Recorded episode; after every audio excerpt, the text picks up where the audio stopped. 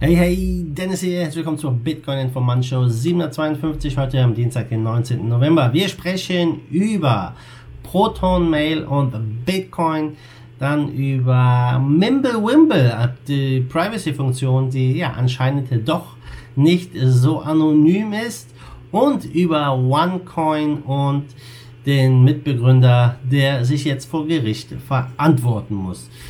Zuerst starten wir wie immer heute mit einem Dankeschön an den Sponsor Bitsona. Bitsona, ja, ein äh, 2016 gegründeter Quantum Krypto Währungsfonds und die haben einen Trading Bot entwickelt, der ja relativ gut äh, läuft seit der Zeit. Und das Ganze wird unterstützt durch den Blockchain-Experten Pavel Lerner und die sind Mitglied bei der Nomad Family, um halt Leuten zu helfen, einfach ein freieres Leben zu führen. Alle Infos zu Bitsona findest du unterhalb von diesem Video oder auf der Webseite bitsona.com.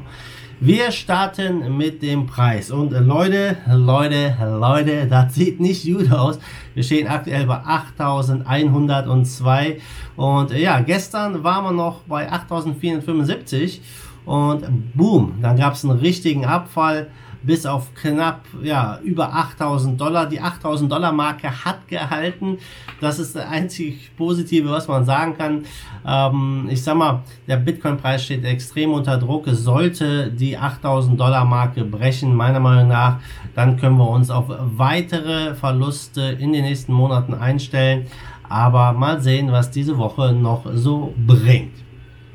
Gucken wir zuerst mal rüber zu ProtonMail. Ja, ProtonMail hat sich deutlich jetzt zu Bitcoin bekannt über ihren Twitter-Kanal und ähm, ja, haben letztendlich ähm, ja, den Begriff Hodl nochmal aufgegriffen. Hodl, ja, alle äh, schwärmen ja davon, du musst Bitcoin hodeln. Ja, also es ist letztendlich ein Tippfehler gewesen, ihr alle wisst es. Und ähm, Letztendlich bedeutet es nur, dass man seinen Kryptos halten soll, gerade in Zeiten wie heute, dass man sich nicht entmutigen lassen soll und sondern an seinem Investment festhalten soll. Und ähm, ja, es ist für viele so eine Art Mantra geworden, einfach für den, ich sag mal, stellvertretend für den Glauben an das Zukunftspotenzial vom Bitcoin. Ich persönlich hodeln, ja, finde auf der einen Seite ganz spannend, aber ähm, wenn man den Bitcoin nicht nutzt, ist es eher für mich negativ. Ich fände es besser, wenn sich das Mantra ein bisschen ändert, aber das ist ein anderes Thema. Ähm, Proton Mail, ja, ein Mail-Provider aus der Schweiz, hat jetzt über einen Twitter-Kanal verkündet, dass sie sämtliche Bitcoin-Einkünfte der vergangenen Jahre gehalten haben und nicht in Fiat getauscht haben. Also schon mal eine ganz äh, coole Aussage. Es sagt natürlich nichts dafür aus, darüber aus, wie viele Bitcoins sie eingesammelt haben. Es ist ja ein kostenloser Dienst, nur der Premium-Dienst kostet Geld und wie viele dann diesen Premium-Dienst in Bitcoin bezahlt haben, ja, das geht natürlich nicht raus hervor. Es wurde nicht gesagt. Ähm, aber ähm, es zeigt einfach hier, dass ProtonMail auch einfach den Tenor der Zeit erkannt hat und ähm, ja, das dann hier schön auf Twitter verkündet hat. Und ProtonMail, ja, ganz interessant, ne? Die wurden 2013 von Mitarbeitern des Schweizer Kernforschungsinstituts CERN gegründet, ist ein als kleines äh, ja, Crowdfunding-Projekt gestartet und wächst seitdem stetig. Ja, der Maildienst ist in zehn Jahren persönlich finde ich ihn ganz cool. Ja, und mehr als 10 Millionen Menschen nutzen. Das ist natürlich jetzt nicht die Riesenmenge, 10 Millionen Menschen, aber immerhin, ja, ist es sehr, sehr spannend. Die haben jetzt im März dieses Jahr sogar eine Finanzspritze von 2 Millionen von der EU bekommen, um die Verschlüsselungstechnologien weiter aufzuführen äh, ja, weiter zu verbessern. Ja, so eine Finanzspritze von der EU, wollen die vielleicht ein Hintertürchen?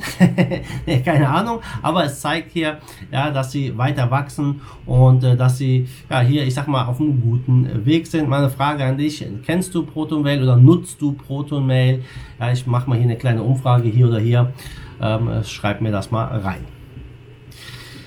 Zweites Thema, ja, ein ganz heißes Thema. Mimble-Wimble-Transaktionen sind enttarnt. Ja, so sagt äh, der Softwareentwickler und Mathematiker Ivan Bogati.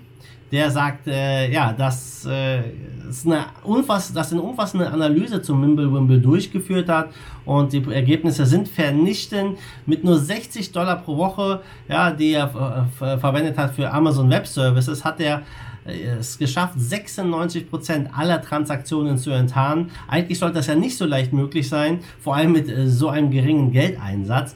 Aber ähm, er hat es anscheinend geschafft. Natürlich konnte er jetzt nicht aufdecken, welche Beträge, in welche Höhe die Beträge hatten, die versendet wurden. Aber es war ihm laut eigener Aussage mit einer enormen Trefferquote von 96% möglich zu erfahren, wer an einer Transaktion beteiligt war. Also äh, die Verschleierung von Senderempfänger, das ist ja eigentlich so der heilige Gral unter den Kryptos. Ja, Monero bietet das zum Beispiel oder Zcash. Ja, das trifft dann auf Mimblewimble nicht mehr zu. Und ja, er hat dafür so einen sogenannten Sniffer-Node benutzt. Das liest den Ursprung der einzelnen Transaktionen mit, bevor diese miteinander per CoinJoin vermischt werden können. Und CoinJoin ist ein Verschleierungsverfahren, bei dem Transaktionen so miteinander vermischt werden, dass man im Nachgang halt nicht mehr feststellen kann, wer eine Transaktion abgesendet hat und wer sie empfangen hat. Und äh, ja, diese Sniffer-Node konnte halt alles abfangen, Trefferquote war sehr hoch und ähm, er sagte, rein theoretisch hätte man auch 100% der Transaktionen ähm, aufdecken können, aber es ist nur eine Frage des äh, Geldes. Also mit mehr Rechenleistung wäre auch das möglich gewesen. Ja. Charlie Lee von Litecoin hat gesagt, äh, das stimmt so nicht. Ja, denn äh, er hat ja darüber ein bisschen äh, ja, sinniert, mal Mimblewimble bei Litecoin einzubauen. Und ähm, er meinte, ja, es ist ein Problem mit Wimble das bekannt sei. Ähm, und er glaubte, diese Auffassung von ihm beruhe auf falschen Annahmen und Missverständnissen. Ähm, denn Mimblewimble verfügt nicht über die Adressen, die man in klassischen Verbindungen bringen könne. Und äh, ja, das ist halt jetzt eine Diskussion. Ich persönlich kann da technisch äh, nicht viel zu sagen, ob das jetzt wirklich um, äh, möglich ist oder nicht. Aber es ist auf jeden Fall kein positives Zeichen für die Privacy Coins. Äh, auf der anderen Seite, also was heißt für die Privacy Coins? Für die Privacy Coins für Monero ist es ein positives Zeichen. Das äh, unterstützt ihre Sicherheit. Für Mimblewimble äh, hier oder Coins, die Mimblewimble nutzen, ist es halt dann nicht so toll. Aber das wird sich, denke ich, in den nächsten äh, Wochen und Monaten zeigen, inwiefern das jetzt hier wirklich standhält, die Aussage, dass man da alles ermitteln kann oder nicht. Ja, dann gucken wir mal zu einem Thema rüber, äh, was eigentlich gar nichts mit Krypto, ja, vielleicht mit Krypto ein bisschen was zu tun hat, aber eigentlich auch nicht, nämlich OneCoin. Der Mitbegründer bekennt sich schuldig. Konstantin Ignatov, äh, eines der Gründer, also der Bruder äh, von der Begründerin, äh, wie heißt sie, Dr. Ruja äh, Ignatova, Ignatov, irgendwie sowas, ne? Ähm, der hat sich jetzt wegen Betrugs in Höhe von mehreren Milliarden US-Dollar für schuldig bekannt. Laut einem BBC-Gericht hat er dieses Schuldeingeständnis schon am 4. Oktober unterschrieben, also schon ein bisschen her, wurde erst vor ein paar Tagen bekannt gegeben und er wurde im März 2019 in LA am Airport festgenommen direkt ja, in mehreren Anklagepunkten angeklagt, vor allem Geldwäsche und Betrug und infolgedessen drohen ihm 90 Jahre Haft. Urteil ist noch nicht gefällt, also das steht noch aus, aber ähm, es sieht nicht gut aus für ihn und äh, ja, OneCoin, ähm, einer wohl der bekanntesten Fälle von Betrug. Äh, ich persönlich äh, finde, das ist jetzt, hat jetzt nicht so viel mit Krypto zu tun. Ich glaube, die hatten nicht mal eine Blockchain. Also ich bin da nicht wirklich in dem Thema OneCoin äh, drin. Aber es hat sehr, sehr viel Aufmerksamkeit erreicht. Die Krypto-Community, ich sag mal, hat es nicht ganz so getroffen, sondern es viele Neulinge, äh, weil OneCoin sich natürlich äh, in diesem Bereich gesehen hat und den Leuten versprochen hat, hey, du hast Bitcoin verpasst. Jetzt kannst du hier bei OneCoin für kleines Geld einsteigen und äh, die nächste Erfolgsstory mitnehmen und so weiter. Und und ähm, ja, das Unternehmen ist ja schon relativ lange am Start, seit 2014 in Bulgarien gegründet. Das Krasse ist, trotz dieser äh, Anklagen und so weiter und so fort, läuft es noch weiter. Ja, also wie das funktioniert, keine Ahnung. Aber letztendlich sollen sie mir jetzt 4 Milliarden Euro äh, ergaunert haben, also schon eine richtig große Summe. Und den der Konstantin Ignatov, der hat jetzt neben seinem Schuldeingeständnis auch Informationen zu seiner Schwester offengelegt und ja, sie hat ja auch so den äh, Spitznamen Crypto Queen bekommen, ja. Und ja, die äh, anscheinend weiß niemand, wo sie ist. Sie ist seit 2017, irgendwann 2017 verschwunden. Äh, er sagt von Bulgarien nach Griechenland, nach Österreich, vielleicht jetzt nach Russland. Ähm, und er sagt, seine Schwester sehe die Kritik an OneCoin lediglich als Hass an. Also es hat nichts mit Betrug zu tun aus ihrer Sicht, sondern es ist Hass.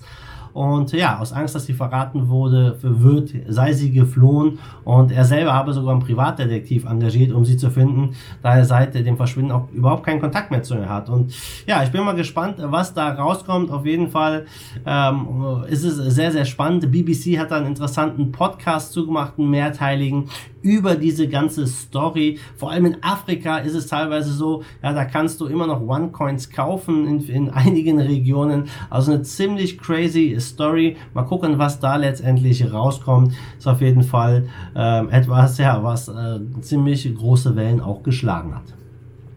Ja, bevor wir jetzt nochmal auf die Preise gucken, gehen wir nochmal schnell äh, äh, hier zu unserem YouTube Comment Picker. Denn was habe ich hier in der Hand? Du weißt es, der Bitcoin Standard. Also fast 400 Seiten geballtes Wissen. Da sind ein paar Dinge, äh, vor allem was das Thema Bitcoin-Skalierung an, an, äh, ja, angeht, mit denen ich hier nicht übereinstimme, aber so diese monetäre Geschichten, die hier erklärt werden, die sind echt ziemlich cool. Und äh, ja, ich gehe jetzt einfach mal kurz hier auf meinen Bildschirm drauf, werde dann äh, den Gewinner ziehen und ähm, ja, mal gucken, wer dann dieses schöne Buch in wenigen Tagen in den Händen hält. Also, wir haben 125 Kommentare gestern äh, erhalten für dieses äh, Buch. Ich klicke einmal auf Start und ja, es rattert, es rattert, schlägt das Buch zur Seite und der Gewinner ist MHP- Profi mit dem Kommentar Bitcoin Standard, mein Top-Infokanal, wenn es um Krypto-News geht.